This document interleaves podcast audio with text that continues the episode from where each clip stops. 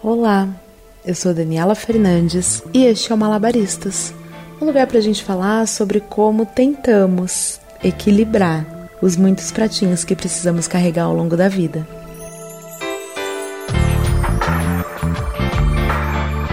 Oi, gente, tudo bem com vocês? Como vocês estão?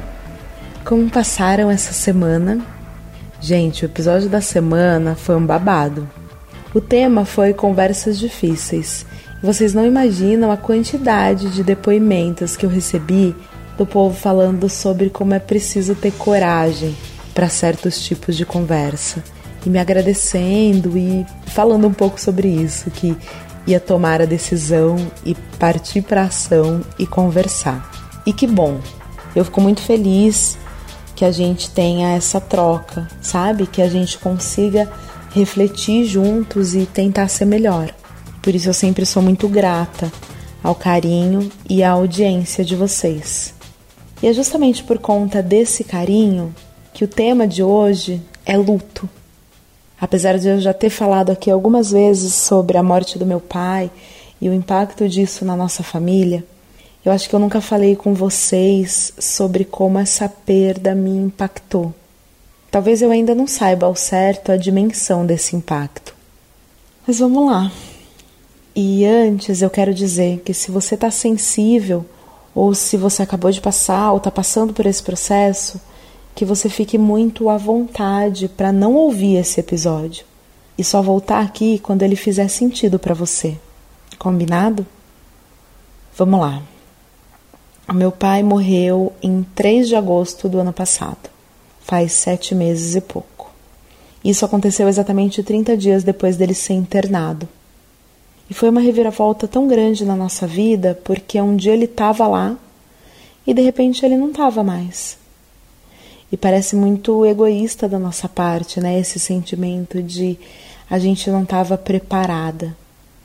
E na verdade, essa é a única certeza que a gente tem na vida, né? A gente é de fato bastante egoísta. A questão é que a gente só tomou consciência do estado dele quando ele foi internado. Ele estava com uma insuficiência cardíaca super grave e em um mês ele se foi. E por mais que a dor seja dilacerante, quando eu penso no meu pai, eu penso num cara que tinha o espírito jovem, um cara que era vida louca, que gostava de futebol, de boteco, de fazer seu jogo do bicho, um cara que amava pescar e, e ter os seus amigos, mas que acima de tudo amava a gente, a sua família. Um cara que trabalhou a vida inteira completamente apaixonado por esse trabalho, sabe? E meu pai foi um cara que viveu plenamente. Ele sempre estava inteiro em tudo que ele fazia, sabe? E aí eu acho que esse cara não se preparou para ser um velhinho, sabe? Para ser aquele avô bonitinho que cuida dos netos e e que não tem tanta atividade e movimento na vida. E sim, essa filha que vos fala puxou essa característica dele. O meu pai era viciado em viver. E eu acho que a aposentadoria para ele foi um golpe muito duro e a coisa mais tediosa que ele já tinha vivido. E aí, de repente, com 67 anos, talvez ele tenha achado que já estava bom, que era suficiente. Eu e a minha irmã, a gente está encaminhada na vida. Ele tinha conhecido o neto dele, a minha mãe estava bem e ele se foi. Era terça-feira. Eu e minha irmã, a gente tinha dormido na minha mãe. A gente, de certa forma, estava esperando por essa ligação. No domingo, o médico nos disse que poderia acontecer a qualquer momento. E aí, atender esse telefone, esse telefonema do hospital, foi como se eu tivesse apertado um botão de pause no tempo. Eu chamei a minha mãe, a minha irmã, e eu olhava para elas ali na minha frente e eu não conseguia pensar em absolutamente nada. Um turbilhão de sentimentos, pensamentos e emoções tomou conta de mim e eu não conseguia me apegar a nenhum deles. A gente se abraçou E a gente ficou ali uns 10 minutos chorando e tentando entender o que, que aquele telefonema significava. Bom, depois disso, a gente precisava resolver as coisas e eu fui cuidar de tudo que era burocrático. Avisar as pessoas, eu fui com meu cunhado no hospital, eu fui resolver tudo, pagar funerária, agenda velório, enfim. Parece que eu fazia tudo isso automaticamente, exatamente como meu pai gostaria que eu fizesse. Só fazer. Fazer o que tinha que ser feito. Resolver. E durante alguns dias, esse sentimento de resolução me acompanhou. Eu estava ali, eu estava inteira para minha mãe, para minha irmã, para o meu sobrinho, para as minhas tias. Eu de repente me importava mais com as pessoas do que comigo mesma. Eu decidi que eu tinha que ser forte e que eu ia cuidar de tudo como se meu pai estivesse aqui, como ele faria, sabe? E a primeira sacudida da realidade veio no meu aniversário, 11 dias depois. Eu sou leonina e quem me conhece sabe que eu amo fazer aniversário. Eu sempre amei. Eu amo festa, eu amo celebrar a vida. Eu amo ter um dia inteirinho só para mim. E aí, de repente, o ano passado, esse dia não fazia o menor sentido. Parece que eu não entendia como que meu aniversário podia estar acontecendo. O meu pai não estava ali. E ele estava em todos os meus outros 38 aniversários. E acho que essa foi a primeira lição que eu aprendi sobre o luto.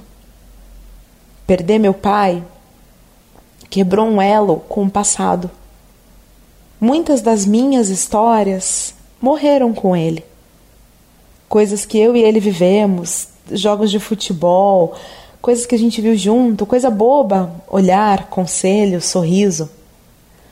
Tudo isso a partir de então só ia viver na minha memória.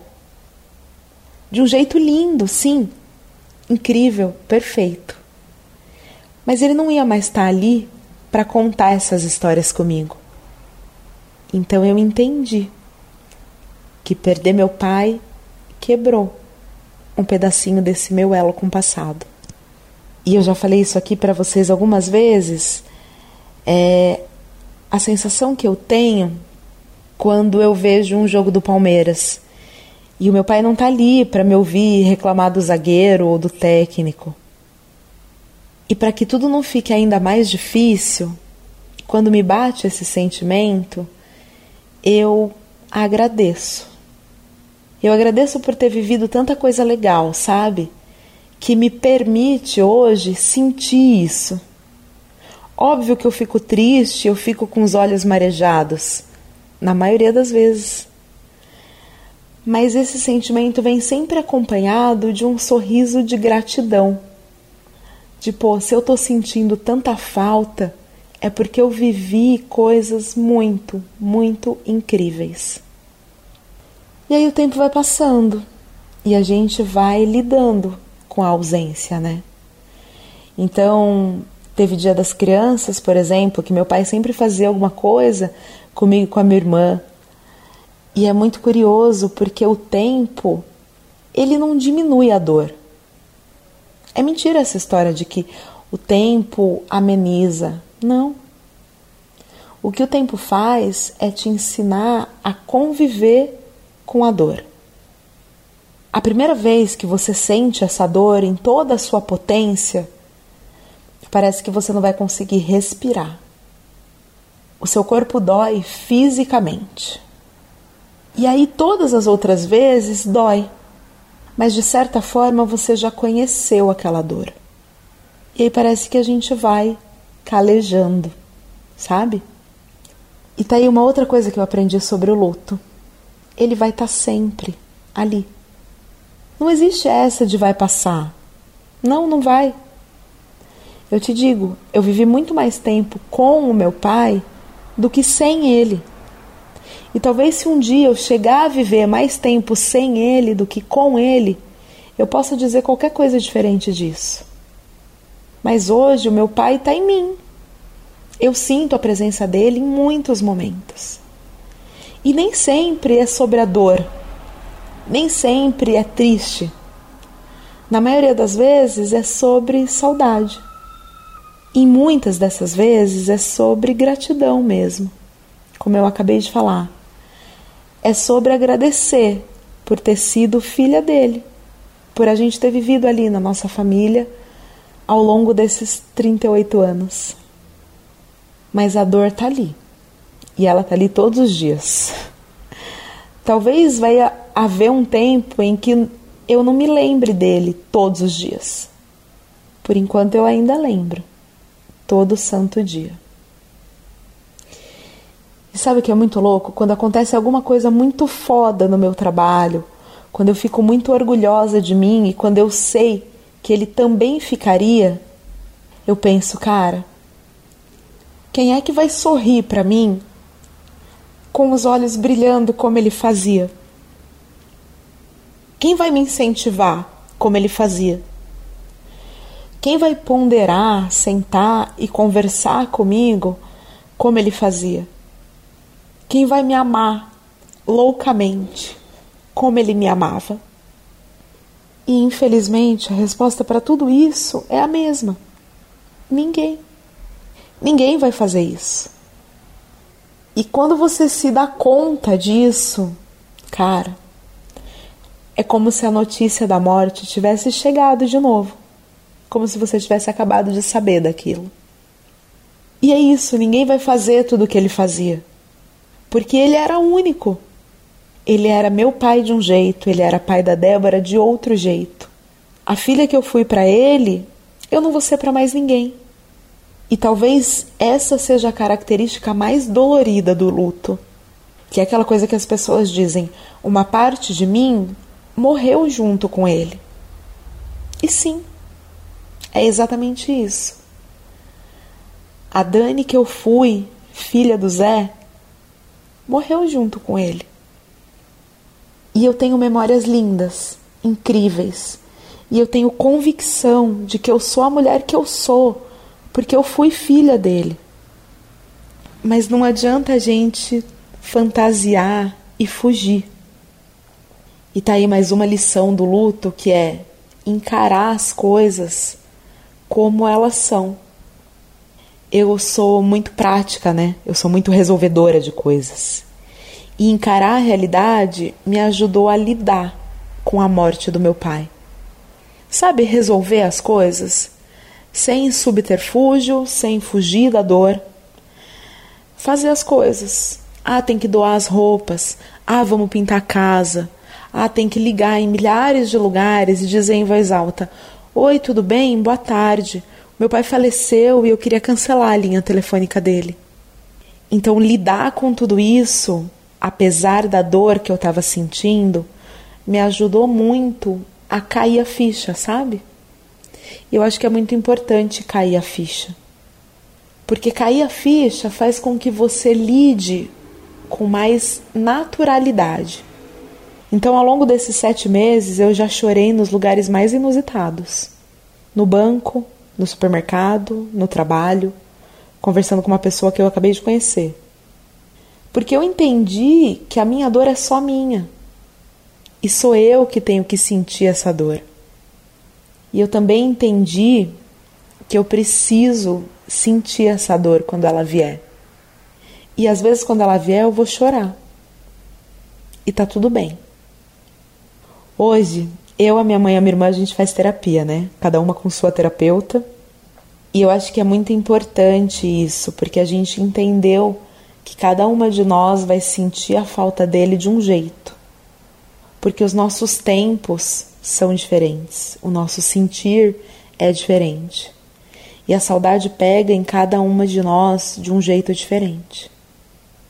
Eu acho que nós três conseguimos entender, finalmente, que a gente não vai conseguir preencher o vazio que meu pai deixou. Acho que a gente entendeu que agora a nossa família tem três pessoas. E a gente vai precisar entender essa configuração e acomodar essas três pessoas no espaço que antes era ocupado por quatro. E tem hora que uma está mais sensível, tem uma situação que a outra sente mais, e assim a gente vai se apoiando. Porque o mais importante é que a gente está ali, uma para outra, com características muito diferentes, a gente conhece a dor da outra. Essa semana em especial tá puxado para todas nós.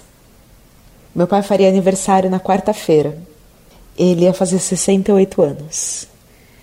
E foi muito estranho, foi não teve bolo, não teve presente, não teve post de parabéns na rede social. E foi muito esquisito, assim, olhar que era dia 16, né, e não pegar o celular para mandar uma mensagem e não ligar para ele. Foi muito estranho chegar no fim do dia 16 e ser só um dia 16. Foi um dia triste, sim. E vão haver muitos outros, né? E e eu acho que uma das lições mais importantes que eu aprendi com o luto é: não existe regra, não existe intensidade da dor, não existe protocolo, não existe quem vai sofrer mais ou menos. O que existe são pessoas lidando com amor e com a saudade. É isso. E se alguém te disser alguma coisa diferente disso, lembra o luto é sobre amor e saudade. Nada mais que isso. E aí, justamente por isso, tá tudo bem seguir a vida. Tá tudo bem você se ver feliz e se divertir. Você não tá desrespeitando ninguém. Pelo contrário, você tá se respeitando. Eu, por exemplo, amo carnaval, vocês sabem. E quando eu tô lá ouvindo a bateria e eu tô super feliz, eu sim penso no meu pai. Eu penso como ele ficaria feliz de receber um vídeo da bateria, que também era uma coisa que ele adorava. E aí, nesse momento, eu penso que não é justo eu ficar triste. Não é justo comigo. E eu também não me culpo por estar tá feliz. Eu sim faço o vídeo da bateria. Eu converso com ele mentalmente e eu sigo o baile. E sigo a vida. E eu vou continuar seguindo, me acolhendo, me ouvindo, tentando ser melhor, tentando colocar em prática tudo que ele me ensinou, tentando fazer ele orgulhoso de mim onde quer que ele esteja. Eu levanto todo dia e eu prometo para mim mesma que eu vou sempre respeitar e reforçar o legado que o meu pai deixou para mim e para nossa família.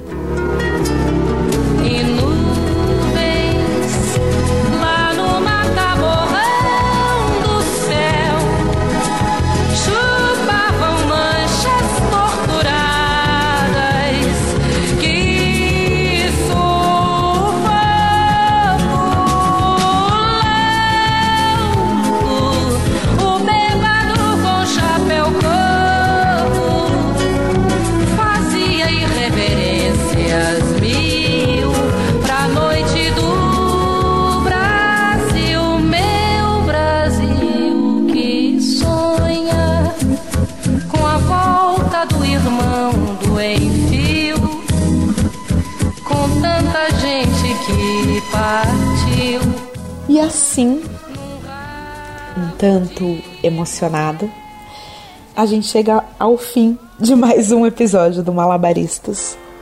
Talvez esse tenha sido mais difícil de gravar. Mas eu acho que eu devia isso a vocês, eu acho que eu devia isso principalmente a mim. Falar sobre tudo isso, sobre todos esses sentimentos. Escrever os apontamentos para esse episódio me fez enxergar coisas que talvez eu não tivesse vendo com tanta clareza até então, sabe? E por tudo isso, por essa nossa cumplicidade, eu quero te agradecer por ter ficado até aqui e por vir aqui todas as sextas-feiras. Eu espero que esse papo tenha sido de alguma forma reconfortante para você. E se você achar que faz sentido para mais alguém, encaminha para essa pessoa. É difícil, sim, cada um vai lidar de um jeito, sim. E no fundo é sobre amor e saudade. Só isso. Não esquece de comentar lá no Instagram, no malabaristaspodcast. Mais uma vez, meu muito obrigada a todos vocês. E até semana que vem. Um grande beijo.